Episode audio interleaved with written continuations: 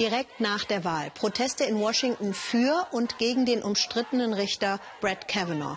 Er war Trumps Kandidat und ist nun auf Lebenszeit im obersten Bundesgericht der USA. Herzlich willkommen zum Weltspiegel. Nicht nur Kavanaugh spaltet die US-Gesellschaft, sondern auch Präsident Trump. Schon in vier Wochen stehen in den USA die sogenannten Zwischenwahlen an, die Midterms. Und dann wählen die US-Bürger ihr Repräsentantenhaus und ein Drittel des Senats. Noch nie in der Geschichte der USA gab es so viele Frauen, die für politische Ämter kandidieren wie jetzt. Entweder sind sie für Trump oder sie wollen ihn bekämpfen. Verena Bünden. Der Widerstand trägt hohe Absätze. Anna Maria Ramos auf dem Weg zu einer privaten Wahlkampfparty in Dallas. Im Esszimmer hat ein Parteifreund seine Bekannten zusammengetrommelt. Alles für sie, die lokale Hoffnungsträgerin der Demokraten. Zu einer guten Kandidatin gehört in Amerika immer auch eine fesselnde Aufstiegsgeschichte. Anna Maria erzählt, wie sie, das Einwandererkind, mit 14 verheiratet und gleich schwanger wurde und dann die Schule abbrach. Heute mit 42 ist sie Anwältin, zum ersten Mal Kandidatin und sehr wütend auf Präsident Trump. Dass der den umstrittenen Richter Kavanaugh verteidigt und das Opfer verspottet hat, macht sie nur noch entschlossener. Als ich vor 30 Jahren sexuell bedrängt wurde, habe ich nie darüber gesprochen. Und leider verunglimpfen wir immer noch starke Frauen. Das fängt ganz oben an, beim Präsidenten. Wir müssen dafür sorgen, dass das aufhört und als Frauen dagegen ankämpfen. Für ihre Wahlkampagne sammeln Unterstützer Geld. Bei Spenden ab 100 Dollar gibt es ein Glas selbstgemachte Marmelade, weißer Pfirsich für die Großzügigen und eine Kampfansage an die Republikaner. Diejenigen, die die Wut und die Sorgen der Frauen im modernen Amerika unterschätzen, haben schon verloren. Die Wut der Frauen. Sie schafft nicht nur in Dallas eine neue Bewegung. Von einer pinken Welle spricht Annie's List, eine von vielen Unterstützerorganisationen für Frauen wie Anna Maria, die sich politisch engagieren wollen. 2016 hatten sich bei ihnen USA-weit gerade mal 900 Interessentinnen gemeldet. Seit Trumps Wahl sind es 42.000. So sehr wir Frauensolidarität schätzen, wenn unsere republikanischen Schwestern als Abgeordnete gegen unsere Interessen stimmen, werden wir sie mit stärkeren Frauen ersetzen. Glaubt den Überlebenden steht auf ihren Ansteckern. Ein Aufschrei gegen Trump und den umstrittenen Kavanaugh. Sie wollen die Wut kanalisieren und zielgerichtet umleiten zu den Wahlurnen. Auch Dina Miller war vor Trump nicht politisch. Heute findet sie das Ringen um dessen konservativen Richter spannender als jeden Krimi. Dina ist Mutter, Geschäftsfrau und die Präsidentin der Trumpets of America. Sie brennt für Trump, den Mann und den Präsidenten. Ich arbeite permanent für Trump über Social Media, gebe Interviews, werbe um Wählerstimmen und Spenden. Alles, was ich von zu Hause so machen kann. Dinas Familie gehört ein Polo-Club. Sie ist ehemalige Schönheitskönigin und kein bisschen geschockt von angeblichen Affären und Ausrutschern Trumps gegenüber Frauen. Lass Jungs einfach Jungs sein, findet Dina und freut sich, wenn ihr Präsident so herrlich politisch unkorrekt ist. Ich will nicht immer hören, was tut der Präsident denn für Frauen. Wichtiger ist, was er für uns alle tut. Er bringt dieses Land nach vorne, so dass wir alle erfolgreich sein können. Kapitalismus, Unternehmertum, egal ob Mann oder Frau. Ich kann das nicht ausstehen, wenn immer diese Frauenkarte gespielt wird. Frau, Latina und dann auch noch Demokratin. Anna Maria hat es nicht leicht im konservativen Texas. Jedes Wochenende klopft die Kandidatin gezielt an die Türen der Wähler, die noch unentschlossen sind. Überzeugungsarbeit durch Klinkenputzen. Mir hat mal einer gesagt, die Sklaverei war richtig und dass die Einwandererkinder, die in Käfigen eingesperrt waren, selbst schuld sind. Das sind harte Gespräche. Da sagt man dann, danke, wir werden uns nicht einig und dann geht man weiter. Hier konkurriert die Wahlkampfdeko mit Halloween. Die Bewohnerin ist schon auf Anna Marias Seite. Joanne Grosshardt lebt ihre Antipathie gegen Trump. Anna Maria will ihr spektakuläre Neuigkeiten erzählen.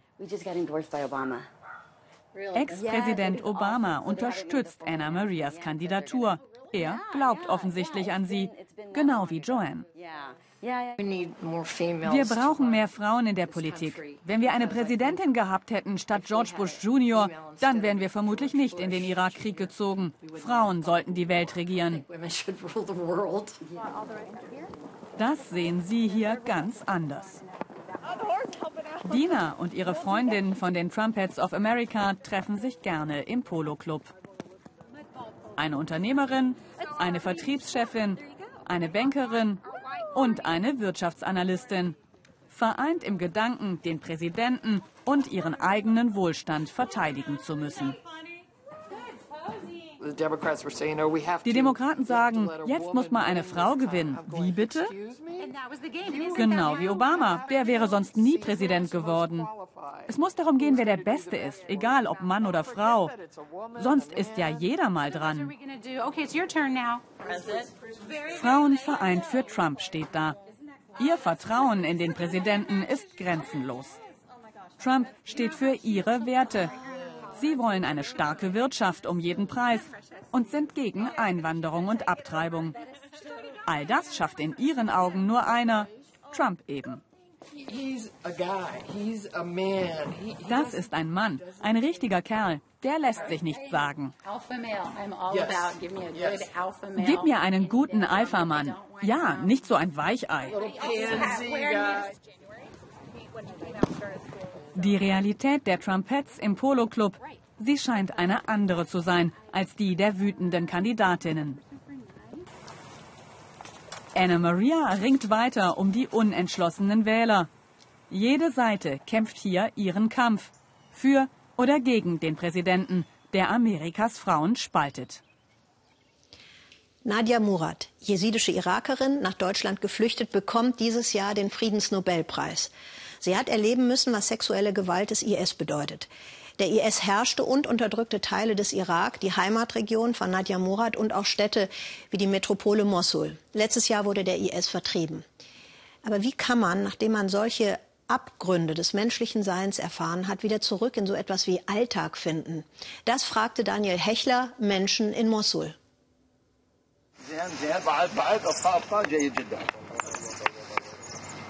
Mit viel Schwung und wenig Wind. Nur ein paar Sekunden von einem flachen Hügel. Endlich wieder fliegen. Sekunden des Glücks und der Freiheit nach bitteren Jahren.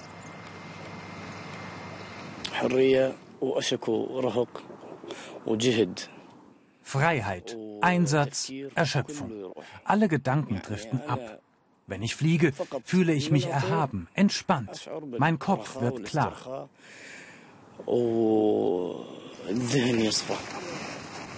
Drei Jahre durften die Jungs aus Mosul nicht springen. Die Terrormiliz IS verbot den Sport. Nur traf das besonders hart. Gleitschirmspringen ist seine Leidenschaft.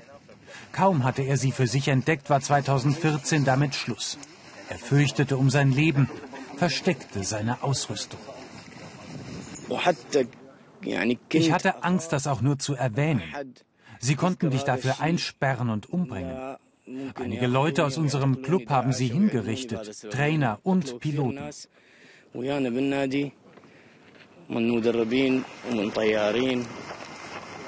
Neustart nach der Befreiung von Mosul. Mit Spenden und Clubbeiträgen kommt genug Geld für fünf Gleitschirme zusammen. Die ersten Geh- und Flugversuche verlaufen nicht ganz pannenfrei. Einige fangen bei Null an, andere sind außer Übung.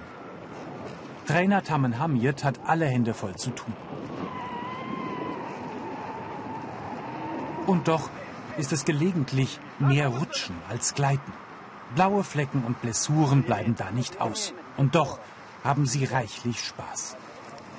Ali ist seit April dabei. Der 24-Jährige trainiert mit viel Leidenschaft, hat Talent, genießt es, dem Himmel näher zu sein.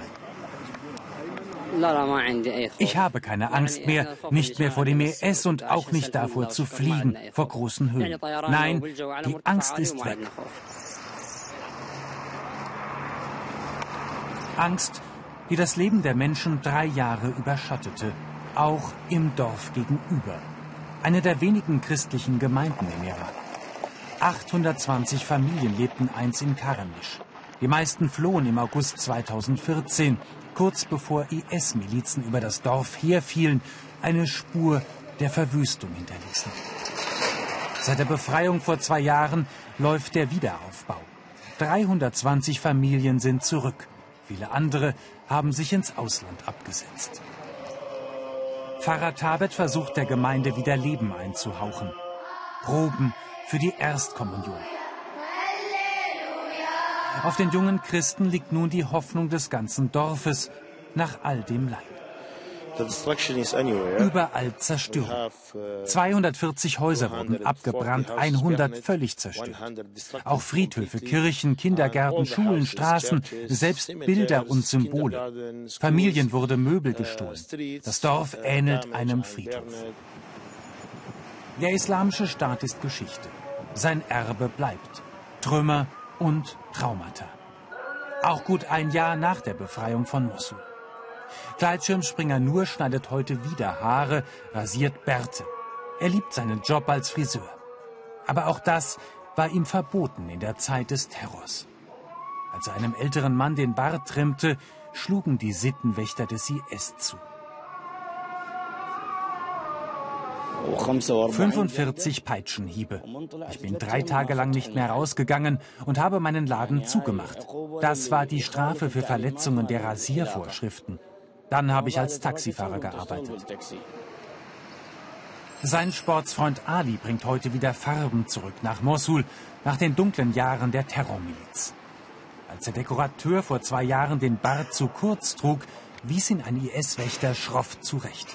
Es kam zum Streit. Er schlug zu, musste teuer dafür bezahlen.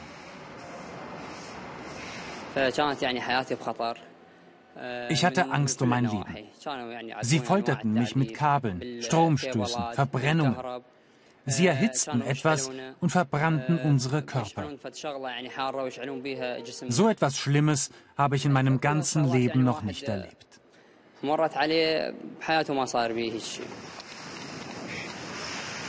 Nun fliegen sie wieder, um all das zu vergessen, um ihre neu gewonnene Freiheit zu genießen.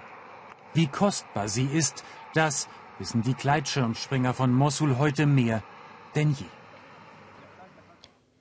Wenn die Regierung bis ins Ehebett durchregiert und die Fortpflanzung ihrer Bürger dirigiert, wie in China, dann kann das sehr eigenwillige Nebeneffekte zeitigen.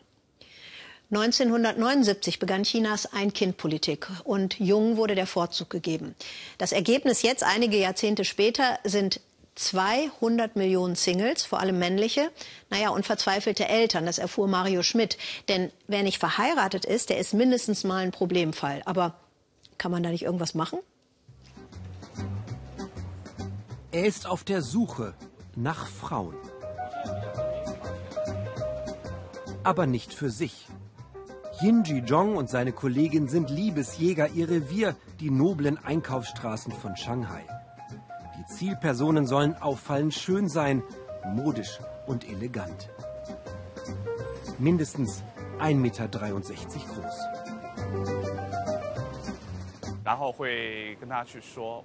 Ich sage Hallo zu ihnen und stelle mich mit meinem Job vor. Dann lobe ich ihre Schönheit und frage sie, ob sie einen Freund haben oder Single sind. Der 33-Jährige sucht Heiratskandidatinnen für reiche Männer. Doch die ersten Frauen lassen ihn heute abblitzen. Die Liebesjäger arbeiten für eine besondere Partneragentur. Sechs Millionen registrierte Kunden.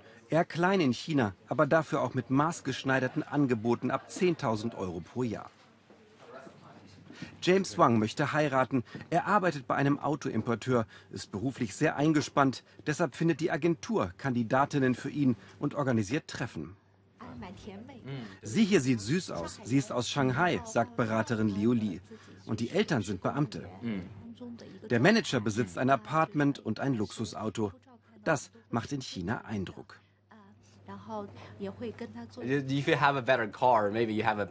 Wenn du ein besseres Auto hast, hast du vielleicht eine bessere Chance, tolle Frauen zu finden. Aber in die Richtung will ich nicht. Ich möchte die richtige Frau finden. Eine Frau, die mich nicht nur für diese Dinge schätzt, die ich habe, sondern mehr meine Person. Bei 200 Millionen Singles im Land ist die Auswahl zwar groß, doch auch die Ansprüche sind hoch, weiß der Agenturchef, zum Beispiel beim Geld. Liebe allein ist in China nicht genug. Ohne finanzielle Sicherheit wäre die Liebe ein Luftschloss, illusorisch. Das wirtschaftliche Fundament ist eine Voraussetzung. Natürlich geht es nicht nur darum, aber es ist ein Faktor. Für die betuchten Kunden werden so lange Kandidatinnen gesucht, bis es irgendwann funkt. An den Agenturwänden vermittelte Paare, Trophäen im hart umkämpften chinesischen Heiratsmarkt. In diesem Park in Shanghai wird noch traditionell verkuppelt. Eltern suchen für ihre Kinder und preisen sie auf den Regenschirmen nüchtern an. Studium in Deutschland, Job in ausländischer Firma, Gehalt rund 1300 Euro im Monat. Häufig gesucht, Mann mit Apartment. Die Eltern der Ein-Kind-Generation fürchten, dass ihre Söhne und Töchter einsam und ohne Nachwuchs enden. Viele liegen ihren Kindern schon ab Mitte 20 in den Ohren mit der Frage nach den Heiratsplänen. Ab 30 gelten Frauen in China als sogenannte Übriggebliebene. Auch hier soll der Liebe auf die Sprünge geholfen werden. Jeden Abend Speeddating. Die Ein-Kind-Politik Chinas hat zu einem großen Männerüberhang geführt. Dennoch haben Frauen es nicht leichter bei der Partnersuche. Sie sind wählerischer. Chinesinnen orientieren sich nach oben, sagen Experten. Männer hingegen suchen in ihren sozialen Schichten oder etwas drunter. Nicht weit entfernt in einer der Top-Adressen Shanghais trainiert eine Agentur Männer für die anspruchsvolle Frauenwelt. Pei hat eine kleine Firma, aber keine Eigentumswohnung. Jetzt macht er Atemübungen.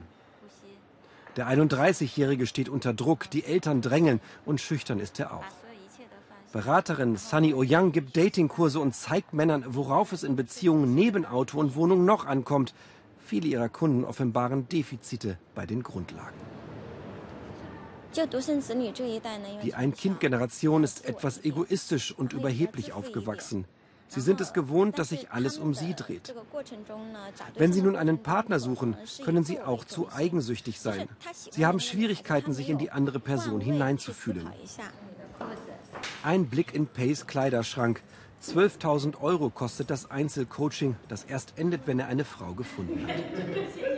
So wird das jedoch nichts. Beraterin Sunny hat schon viel gesehen, aber damit könne er nicht ernsthaft zu einem Date wollen.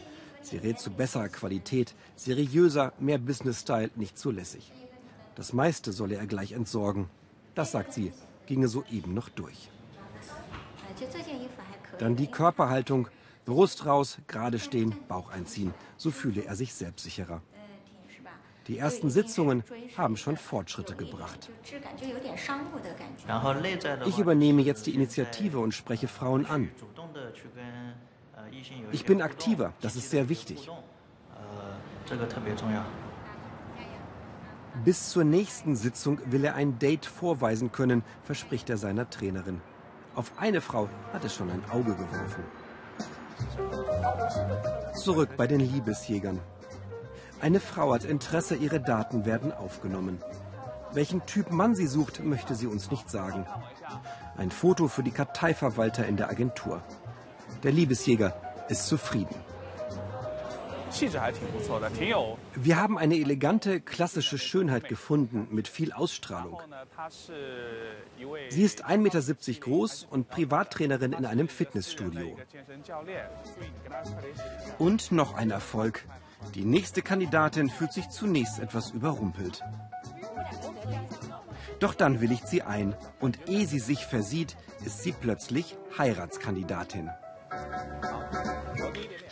Etwa 160 Grachten soll Amsterdam haben. Die gehören zum UNESCO-Weltkulturerbe. Soweit so schön. Aber, fragt Markus Preis, habt ihr da eigentlich schon mal genauer hingeschaut? Ist euch da nicht was aufgefallen? Für viele ist es eine Traumstadt, Amsterdam. Allerdings eine ziemlich schräge. Als hätten Riesen die Häuser verbogen, mit gewaltiger Kraft die Treppenstufen geknetet und die Türen abgeschrägt. Solche Stellen findet man überall in Amsterdam. Fünf Zentimeter Platz unterm Fensterrahmen. Die Frage ist, wie lebt man in einem schiefen Haus?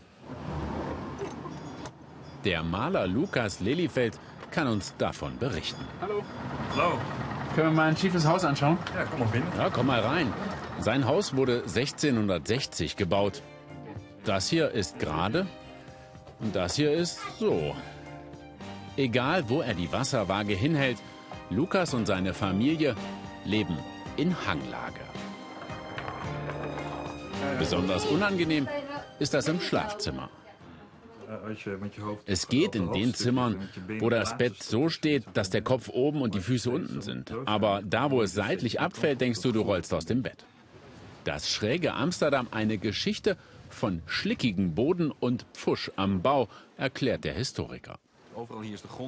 Man muss hier viele Pfähle, Holzstämme in den Boden rammen und zwar zwölf Meter tief. Erst da ist fester Grund. Das haben viele Bauunternehmer früher nicht ausreichend gemacht. Naja, und deshalb gibt es jetzt Häuser, die so schräg stehen oder so nach vorne auch. Aber das wurde absichtlich so gemacht. Die schiefe Stadt ist für sie ein gutes Geschäft. Karin van der Lee ist Tischlerin, Tischlerin für schiefe Möbel. Türen, Tische, Schränke. Von Ikea passt nichts, sagt sie. Wenn Sie schräge Häuser haben, haben Sie viel zusätzliche Arbeit. Typisch sind zum Beispiel auch Schubladen, die immer wieder aufgehen. Die passen wir an, damit man nicht immer Papier dazwischen klemmen muss. Man kann das Problem aber auch noch grundsätzlicher angehen. In vielen Amsterdamer Kellern wird jetzt nachgeholt, was die Baumeister im 16. und 17. Jahrhundert verschlammt haben. Zusätzliche Pfähle in den Boden, diesmal aus Metall. Das ist teuer, aber wir machen meistens auch den Keller größer und bei den wahnsinnigen Häuserpreisen lohnt sich das dann wieder. Lukas hat zumindest den Boden in der Küche begradigen können. Ging aber nur, weil die Decken höher sind, sagt er, sonst würde man sich den Kopf stoßen. Und so hat er zumindest einen Ort, wo die Welt im Lot ist. Eine Frage. Was passiert eigentlich mit dem vielen Besitz von Mafiosi, wenn sie verurteilt werden? Das ist ja vermutlich nicht wenig. Also, das Land wird mit der Verurteilung enteignet und Kooperativen gegeben, die dann die Felder beackern. Manche Produkte landen auch bei uns in deutschen Supermärkten. Eigentlich eine Erfolgsgeschichte. Aber die Mafia wäre natürlich nicht die Mafia, wenn sie da nur friedlich zuschauen würde, erzählt Ellen Trapp. Er hat Stress in diesen Tagen. Calogero Parisi. Die Weinernte läuft und bis zum Weinberg ist er heute gut zwei Stunden unterwegs. Calogero ist Chef einer von insgesamt 140 Anti-Mafia-Kooperativen in ganz Italien und bestellt insgesamt 50 Hektar Land. Land, das einst der Mafia gehörte, Land, das der Staat dann beschlagnahmt hat. Wir fahren ins Gut Verbuncaudo. Das gehörte Michele Greco und wurde konfisziert. Greco war ein Boss aus Palermo, den man auch den Papst nannte. Seit sechs Jahren bauen sie Wein, Weizen, Tomaten und Linsen an. Produkte, mit denen sie den europäischen Markt erobern wollen, so wie es andere Kooperativen auch schon tun. Doch beschlagnahmte Ländereien zu bestellen heißt auch, sich mit der Cosa Nostra, der sizilianischen Mafia, anzulegen. Und die macht Calogero und seinen Kollegen regelmäßig das Leben schwer.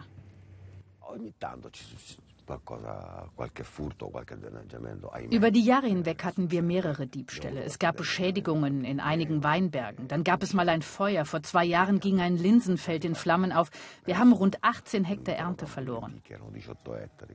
Uns ist nie was passiert. Vielleicht, weil es auch nicht nötig ist. Denn Beschädigungen und Diebstähle machen einen auf lange Sicht mürbe, weil man dann kein Geld mehr zum Kämpfen hat. Zwei dieser Traktoren wurden ihnen im Frühjahr erst gestohlen, deswegen sind sie bei der Ernte im Verzug. Heute erwartet Calogero Unterstützung bei der Weinlese von Jugendlichen aus Florenz.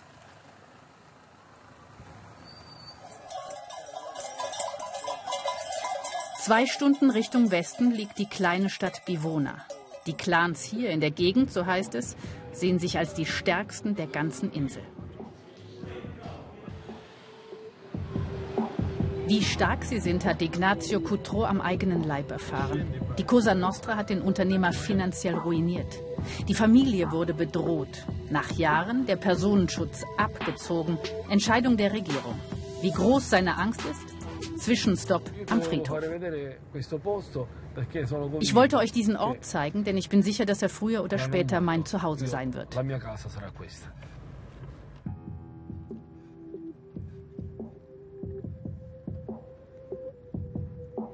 Die Schreckensherrschaft der Mafia begann vor 20 Jahren. Ignazio hat schnell mit der Polizei zusammengearbeitet, seinen eigenen Mitschüler enttarnt, dafür gesorgt, dass die Mafia-Bosse hinter Gitter gelangen.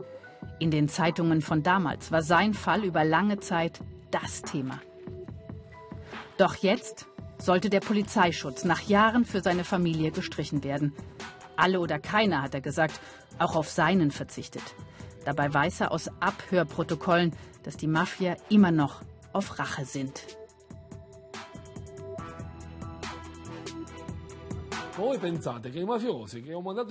Glaubt ihr wirklich, dass die Mafiosi, die ich oder die anderen Kronzeugen ins Gefängnis gebracht haben, vergessen haben, dass sie alles verloren haben?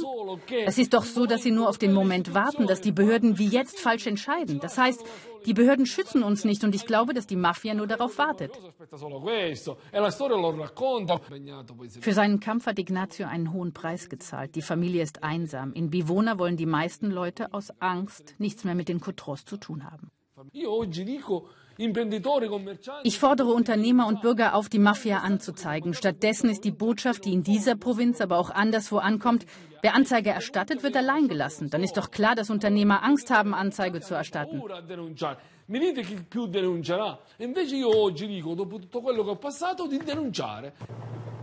Zurück in den Weinberg zu Calogero und seinen Kollegen. Reich werden sie alle im Moment noch nicht von ihrer Arbeit. Das stört sie aber nicht. Jeder bekommt einen kleinen Lohn und was übrig bleibt, wird gleich wieder investiert.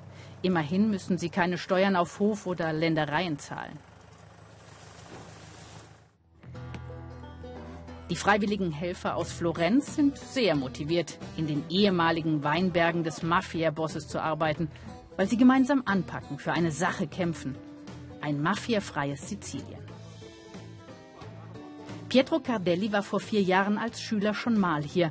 Heute findet er es großartig, andere Jugendliche aus Florenz hierher begleiten zu können. Für ihr Schülerpraktikum haben sie sich ganz bewusst entschieden, hierher zu kommen. Das ist ganz wichtig. Wichtig deshalb, denn wer die Mafia bekämpfen will, muss aktiv sein, was tun. Und hier arbeiten wir auf Mafialand, das vom Staat beschlagnahmt wurde. Die neue Regierung muss erst noch zeigen, wie sie die Mafia bekämpfen will. Calogero ist skeptisch, erwartet von der rechtspopulistischen Regierung wenig. Er verlässt sich lieber auf seinen Kampfgeist und den seiner Mitstreiter. Ich glaube, jeder von uns muss seinen Beitrag leisten, damit sich was ändert. Für mich heißt das, mir die Hände schmutzig zu machen, um eben ein anderes Sizilien aufzubauen.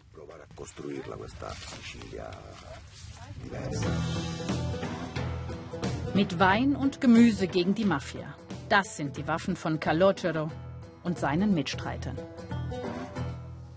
In Brasilien findet heute die erste Runde der Präsidentschaftswahlen statt. Das ist alles andere als eine Routinenummer. Brasilien ist 24 Mal so groß wie Deutschland und hat 208 Millionen Einwohner. Die achtgrößte Volkswirtschaft der Welt steckt in einer schweren Wirtschaftskrise. Die Arbeitslosigkeit ist stark angestiegen auf 12 Prozent. Korruption grassiert nachweislich unter Politikern fast aller Parteien.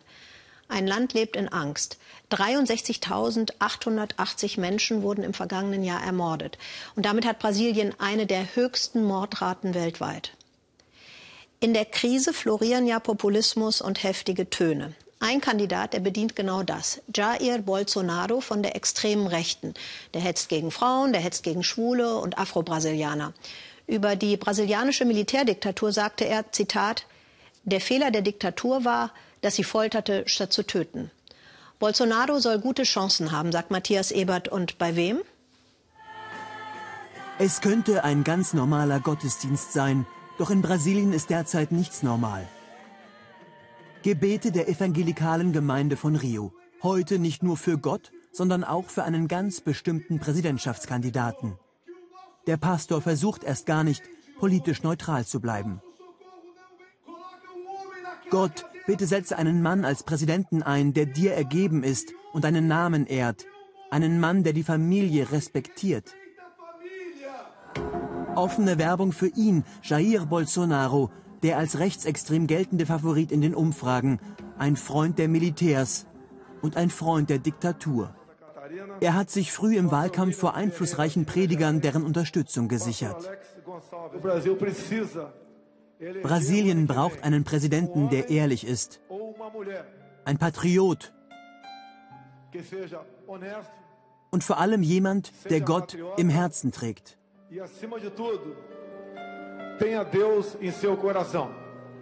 Die meisten der 42 Millionen Evangelikalen Brasiliens dürften für Bolsonaro stimmen, auch wenn jeder hier dessen radikale Positionen kennt. Er ist natürlich nicht perfekt oder ideal, aber so wie Brasilien derzeit dasteht, brauchen wir jetzt einen Außenseiter. Deshalb wäre er der ideale Präsident. Den Bibeltreuen gefällt, dass Bolsonaro über Homosexuelle herzieht und vorgibt, die traditionelle Familie schützen zu wollen. Dies sei wichtig, sagt Sueli Santos. Zuerst glaube ich an Gott und danach an Bolsonaro. Denn all die vorherigen Präsidenten haben nichts gelöst. Aufgedeckt wurde zuletzt ein riesiges Korruptionsnetzwerk, Schmiergelder zwischen Wirtschaft und Politik. Unternehmer landen hinter Gittern, ebenso wie hochrangige Politiker aller Parteien. Gleichzeitig nimmt die Gewalt zu. Die Polizei hat die Kontrolle über ganze Stadtviertel an Kriminelle verloren. Und in Rio patrouilliert das Militär auf den Straßen. Nur einer kann Bolsonaro wohl noch verhindern, Sozialdemokrat Fernando Haddad von der Arbeiterpartei. Ich werde unsere Öleinnahmen darauf verwenden, in Gesundheit und Bildung zu investieren. Warum Sueli Santos dennoch den Rechtsaußen wählen will, zeigt sie uns nach der Messe. Straßenkinder und Obdachlose stören sie. Ihr Viertel sei unsicherer geworden. Dazu mischt sich die Angst, ihren Job als Putzfrau zu verlieren und damit den mühsam aufgebauten Lebensstandard.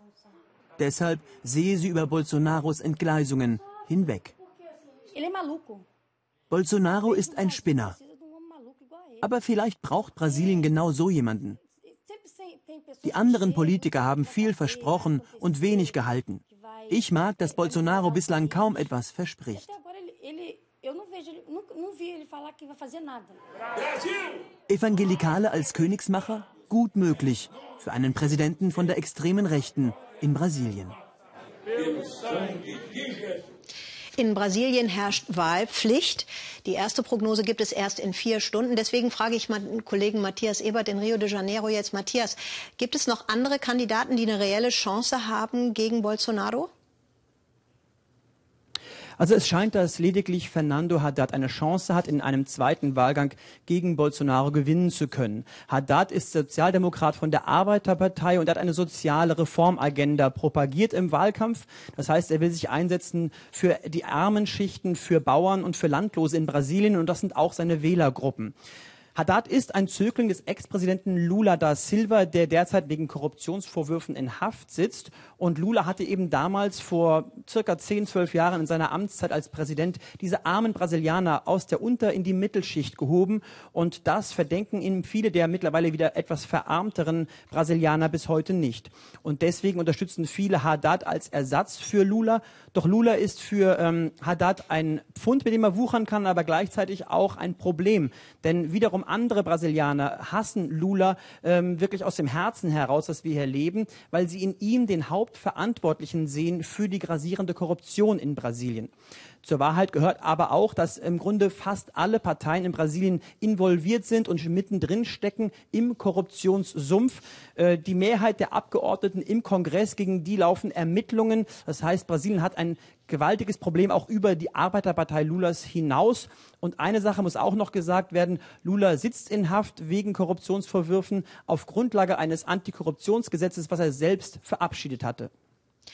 Ähm, Matthias, könnte eigentlich nach der Wahl, es gibt ja noch einen zweiten Wahlgang, aber könnte das Militär dann eine andere Rolle haben? Sollte Bolsonaro gewinnen, wird es de facto so sein.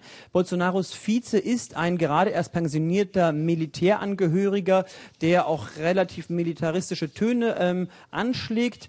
Es gibt zum Beispiel ähm, ganz klare Zielstrebungen, äh, Militärschulen auszubauen. Das sind Schulen, wo das Militär die Leitung übernommen hat, die auf Disziplin und Ordnung setzen und natürlich auch auf einen äh, militarisierten Lehrplan. Äh, also man rechnet insgesamt mit einer Militarisierung der Gesellschaft, sollte Bolsonaro gewählt werden. Man spürt es hier schon auch an, an vielen Ecken und Enden. Menschen tragen T-Shirts mit Maschinengewehren drauf. Also es ist hier eine generelle Militarisierung zu spüren. Danke, Matthias Ebert nach Rio de Janeiro. Ihnen einen schönen Abend hier im Ersten. Und Sie wissen, klick, klick, viel mehr Weltspiegel gibt es natürlich auch noch im Internet. Tschüss.